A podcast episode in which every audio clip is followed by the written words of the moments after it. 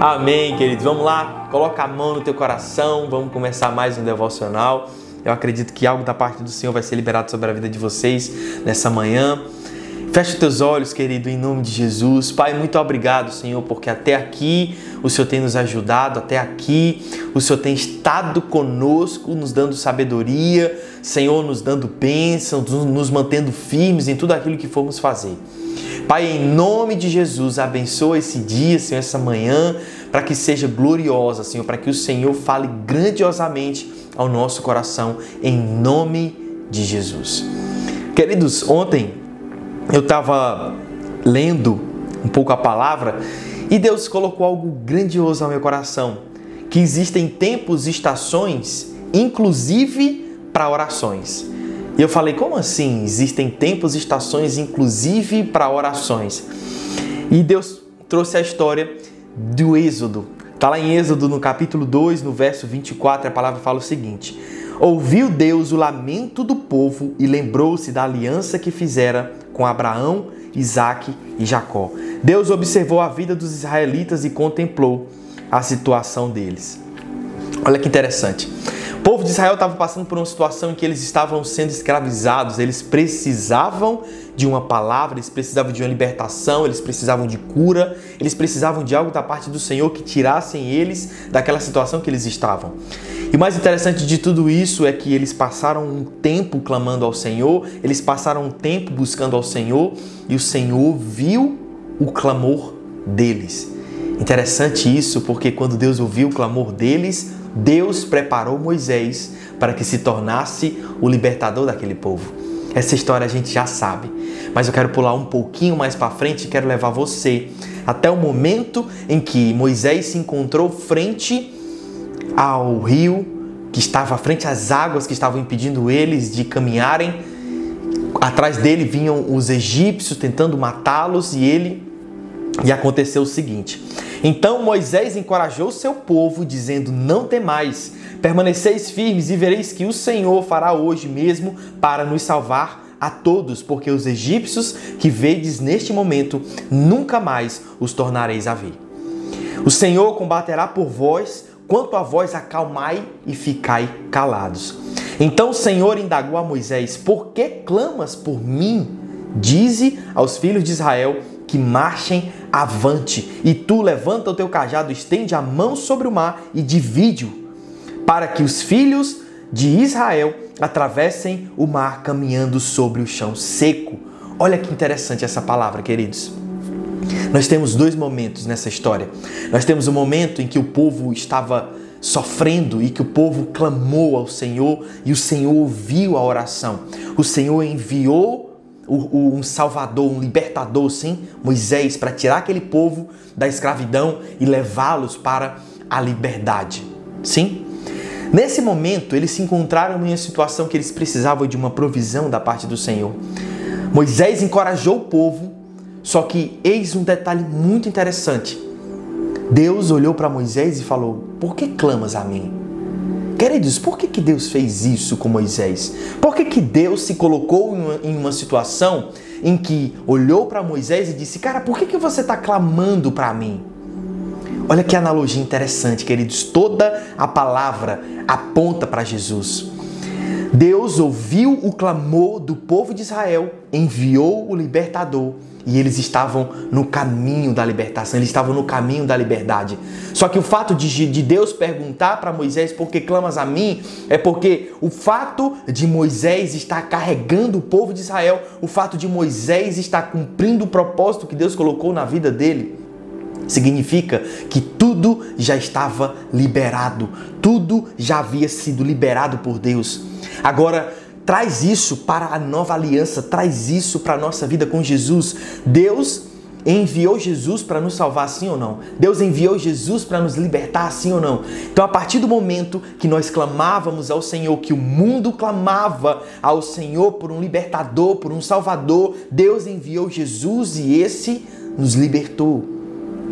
E muitas vezes, queridos, nós estamos pedindo coisas para Deus que Ele já liberou sobre a nossa vida, o que nos dá a responsabilidade de manifestarmos a palavra que Ele já liberou em nós. Querido, quando eu li isso, eu trouxe, nossa, esse povo de Israel representa aquelas pessoas que estavam presas, aquelas pessoas que estavam cativas no pecado, e Moisés estava representando o libertador, Jesus que vinha salvar toda a humanidade. Existe aquela palavra que tem antes e depois de Moisés, porque antes de Moisés o povo clamava, o povo buscava, o povo estava orando ao Senhor e falando: Senhor, lembra-te de nós, lembra da promessa. E naquele momento, depois que Moisés estava com o povo, depois que Moisés estava libertando o povo, existia algo que já havia sido liberado por Deus. Então Moisés disse: Cara, por que tu clamas para mim se eu já liberei sobre você autoridade para libertar? Eu já liberei sobre você autoridade para abrir o mar, para que eles andem no seco. Queridos, é poderoso essa palavra porque quando nós entendemos quem éramos antes e depois de Jesus, antes nós clamávamos ao Senhor porque nós não tínhamos um Salvador, nós clamávamos ao Senhor porque nós não sabíamos quem nós éramos em Deus. Mas a partir do momento que nós conhecemos a nossa origem, a partir do momento que nós sabemos, nós entendemos quem nós somos em Jesus, tudo aquilo que Deus já liberou na nossa vida se encontra em Cristo, habita em Cristo. Então todas as coisas convergem em Cristo. E Deus pergunta nessa manhã por que você clama a mim se eu já liberei para você todas as bênçãos, se todas as bênçãos que você precisa, tudo aquilo que eu tenho para sua vida está em Cristo. Ei, busque a Cristo, apegue-se a Jesus e veja em Jesus o mover sobrenatural que você busca.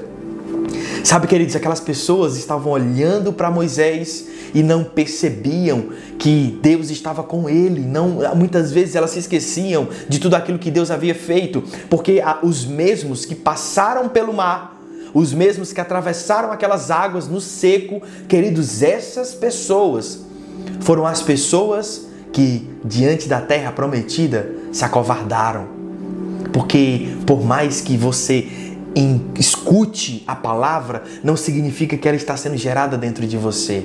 Entenda isso. Não necessariamente significa que porque você escuta a palavra, aquela palavra será revelada dentro de você. Querido, isso é tão poderoso, porque eu vinha no carro e vinha orando ao Senhor e falando: Senhor, o que mais essa palavra tem para me ensinar? O que mais essa palavra tem para me revelar? E ele falava ao meu coração, dizendo que, querido, entenda isso, muitas coisas as pessoas escutam, mas se porventura aquilo não é manifestado dentro delas, aquilo não é entendido no coração delas, elas deixam de viver aquilo que eu tenho para a vida delas porque elas se esquecem de quem chamou, elas se esquecem de quem prometeu, elas se esquecem de que o mesmo Deus que trouxe a vida a elas, o mesmo Deus que tem mandar, man, mantido elas até hoje, eu sou Deus que farei infinitamente mais do que aquilo que pedem e do que aquilo que imaginam, porque o fato é, a mensagem, a palavra precisa estar dentro de nós. Por isso que a Bíblia nos ensina, Jesus ele está sempre nos ensinando se vocês permanecerem em mim e eu em vocês, tudo aquilo que vocês pedirão irá se concretizar. Vocês serão árvore frutífera, tudo aquilo que vocês tocarem dará certo. Só que nós precisamos entender e permanecer em Jesus, porque quando nós permanecemos na palavra, o nosso clamor se torna ação de graça. Oh, aleluia! Queridos, entenda isso. Antes de Jesus, você clamava por libertação. Depois de Jesus, você agradece pela por aquilo que Deus te tornou, que foi filho. Você agradece pela identidade que ele te deu. Querido, entenda isso. A palavra, ela tem os seus efeitos. A palavra, a palavra ela é viva, ela é eficaz, ela é mais afiada que uma espada, separa a alma do espírito, juntas e medulas. A palavra ela tem poder. Entenda isso. Quando nós meditamos na palavra, quando nós entendemos a palavra, quando nós vivemos a palavra, aquilo que Deus disse se cumpre, porque nós não esquecemos durante a nossa caminhada de quem Ele é. Assim como o povo de Israel esqueceu um dia de quem Deus era, porque assim como o Senhor libertou aquele povo do Egito, Jamais os deixaria à porta da terra prometida sem os ajudar. Jamais deixaria eles de frente para gigantes sem que aqueles gigantes não caíssem diante deles. Entenda isso, querido. Se Deus te libertou, te curou, se Deus está com você até hoje, Ele jamais vai te abandonar. Entenda isso. O fato de passar pelo deserto não significa que Ele não está com você. Pelo contrário, significa que Ele está com você. Traz a memória. Moisés passou 40 anos sendo preparado por Deus no deserto para se tornar libertador. Porque antes de Moisés ser enviado para o povo, ele passou 40 anos no deserto. Moisés passou 40 anos pensando que era alguém quando ele estava quando ele estava no castelo de Faraó. Só que depois ele passou 40 anos pensando que era ninguém, como um pastor de ovelhas no deserto. E Deus passou depois 40 anos mostrando o que ele é capaz de fazer com ninguém. Entenda isso, Deus tirou Moisés do lugar onde ele estava, transformou Moisés por um tempo para que Moisés libertasse o povo, para que ele estivesse pronto o suficiente para viver aquilo que Deus tinha para a vida dele. Isso te lembra alguém? Quando Jesus, antes de começar o ministério dele, o Espírito enviou para o deserto. E ele passou 40 dias. Moisés passou 40 anos, Jesus passou 40 dias. Naquele momento, Jesus foi tentado de todas as formas.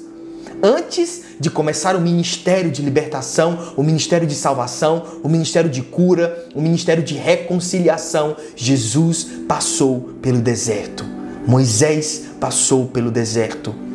Querido, existem desertos em nossa vida que nós precisamos passar, porque é nesse deserto que Deus vai moldar o nosso caráter, que Deus vai moldar a nossa fé, que Deus vai moldar a nossa personalidade, que Deus vai transformar você, preparando você para o destino que Ele tem na sua vida. E esse, essa etapa da nossa vida não pode ser alterada. Essa etapa não pode ser mudada, porque entenda isso, querido, quando nós passamos pelo deserto, nós necessariamente dependemos de Deus. Queridos, o deserto é lugar de dependência do Senhor. Primeiro, Deus cria a dependência de, de você para com Ele. Depois, Ele provê todas as coisas na tua vida. Depois, Ele molda o teu caráter. E então, Ele te usa para o propósito grandioso que Ele tem para a tua vida. Querido, entenda isso. Essa, essas fases não podem mudar. Dependa do Senhor. Deixe que o Senhor transforme o seu caráter. Deixe que o Senhor cubra você de poder e unção para então ele te usar. Porque, queridos, quando nós somos usados por Deus, quando nós somos transformados por Ele, quando nós dependemos dele, quando nós saímos do deserto, não existe ninguém capaz de comprar aquilo que nós carregamos. Não existe ninguém capaz de tirar de nós aquilo que Deus colocou em nós. Entende que primeiro Deus te encontra no deserto, para depois ele te usar em lugares altos. Mas primeiro ele precisa se encontrar com você no deserto.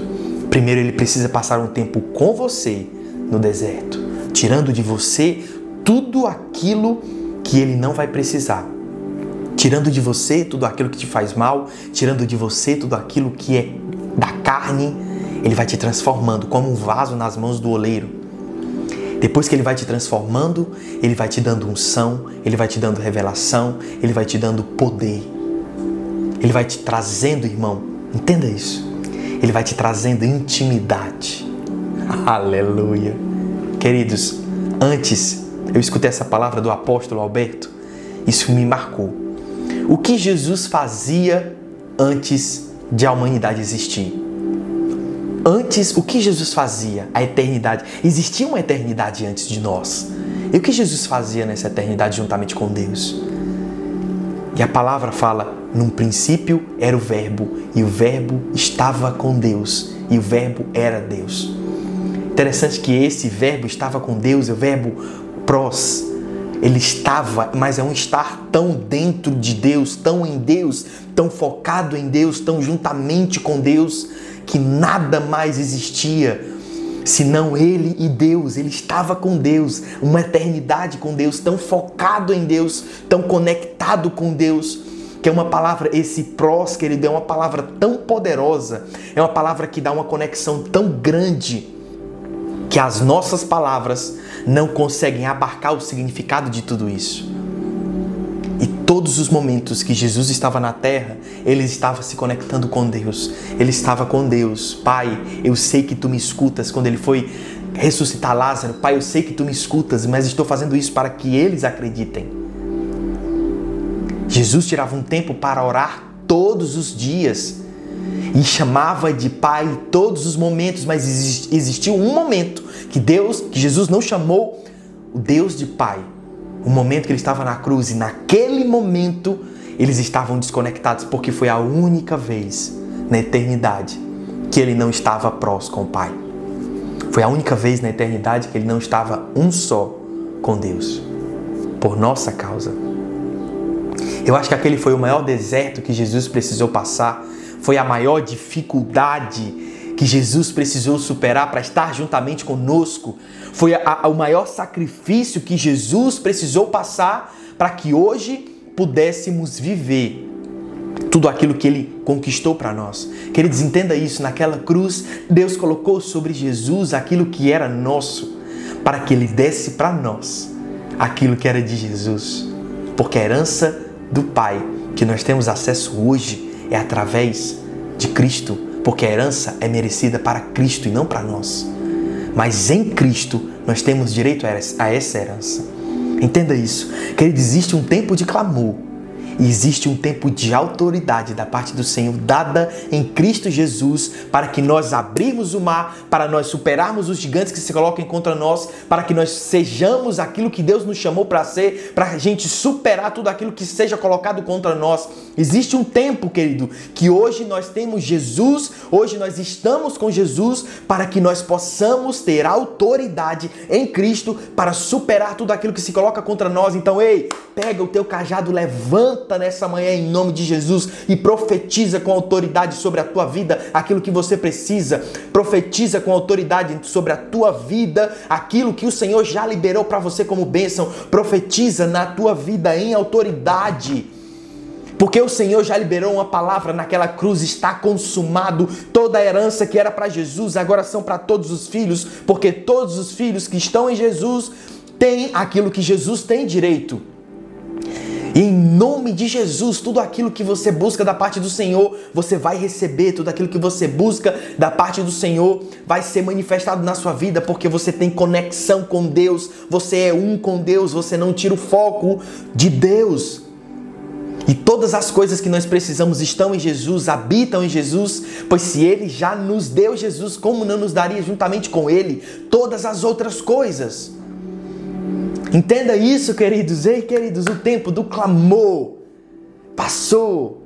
Esse é o tempo da graça, esse é o tempo de agradecer, esse é o tempo de manifestar a glória do Senhor no meio de nós, esse é o tempo de entendermos quem nós somos, da intimidade com Deus e não mais clamarmos, mas sim levantarmos o nosso cajado e recebermos aquilo que Jesus nos deu e recebermos e manifestarmos aquilo que Jesus nos chamou para manifestar. Entenda isso, querido. Deus ele não te transformou em filho para que você viva como servo. Oh, aleluia. Deus ele não te transformou em filho para que você viva como servo. Jesus não te deu a identidade de filho para que você viva como servo. Porque o servo é aquele que pede, o filho é aquele que vai lá e pega. Oh, aleluia, Jesus. Querido, você tem filho? Eu tenho filho, querido. Minha filha, ela chega em casa, ela mexe em tudo. Ela mexe em tudo. Você sabe por que ela mexe em tudo? Porque tudo é dela. Aleluia. Querido, servo, ele não entra na casa do pai e abre a geladeira, ele não entra na casa do pai e pega a roupa do pai. O servo, ele não entra na casa do pai e usa aquilo que é do pai. Aleluia, Jesus. Porque ele é servo. Mas o filho entra na casa do pai, come com o pai, usa aquilo que é do pai, se relaciona com o pai, vive essa intimidade com o pai. Essa é a diferença, essa é a maior conquista de Jesus naquela cruz na nossa vida, queridos. A nossa vida de relacionamento com o pai, entenda isso. Imagina, traz isso para a tua memória, você na casa do pai com ele. Nada que está dentro da casa é maior do que ele. Mas através dele, você é capaz de usufruir tudo aquilo que está dentro da casa. Entenda isso, queridos, em nome de Jesus. A sua vida não é mais sua, é de Cristo, porque Paulo fala: mor morremos com Cristo, mas ressuscitamos juntamente com Ele. Hoje não sou eu mais vi, mas quem vivo, mas é Cristo que vive em mim. Entenda isso, quando nós buscamos a Deus, primeiramente todas as coisas serão acrescentadas, porque quando nós estamos na casa do Pai, tudo está disponível em nossa vida porque nós somos filhos. Entenda isso, querido. Nós somos filhos.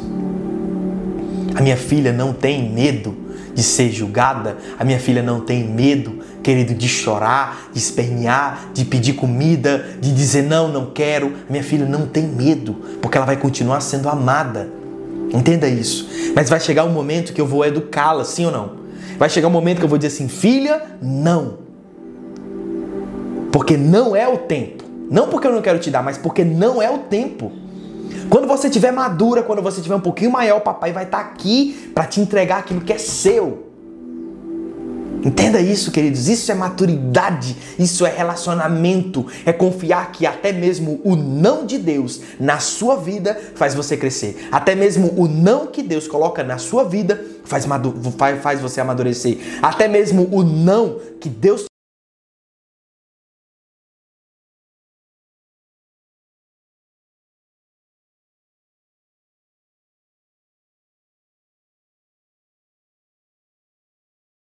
Essa é uma fé madura, é uma fé relacional. Entenda isso, queridos. Uma fé madura é uma fé relacional, é uma fé que se relaciona com Deus. E por se relacionar com Deus, sendo um com Deus, sendo prós com Deus, através de Jesus, em Jesus se manifestam todas as coisas. Por quê? Porque você acessa a herança que o Senhor tem para Jesus, que foi dado a nós por Ele. Entenda isso. Amadureça na fé, cresça na fé, aceite o deserto que Deus te colocar, para que quando ele saia de lá, os anjos sejam aqueles que irão te servir.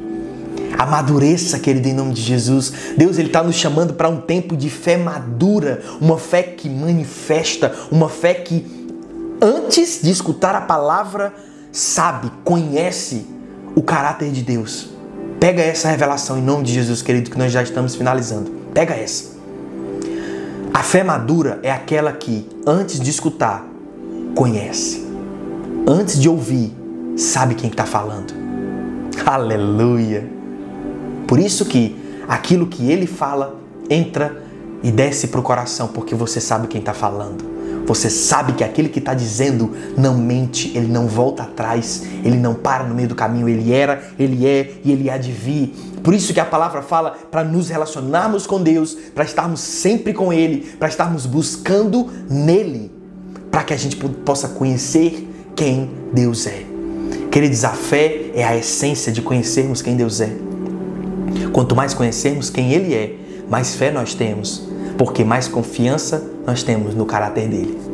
Amém? Coloca a mão no teu coração, querido, em nome de Jesus.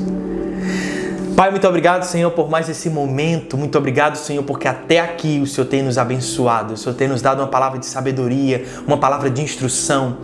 Pai, obrigado, Senhor, porque nós já somos filhos maduros na fé. Pai, em nome de Jesus, manifesta em nós, Senhor, a tua unção, o teu poder, a tua herança através de Jesus na nossa vida. Pai, manifesta, Senhor, tudo aquilo que o Senhor tem em nós como propósito de vida.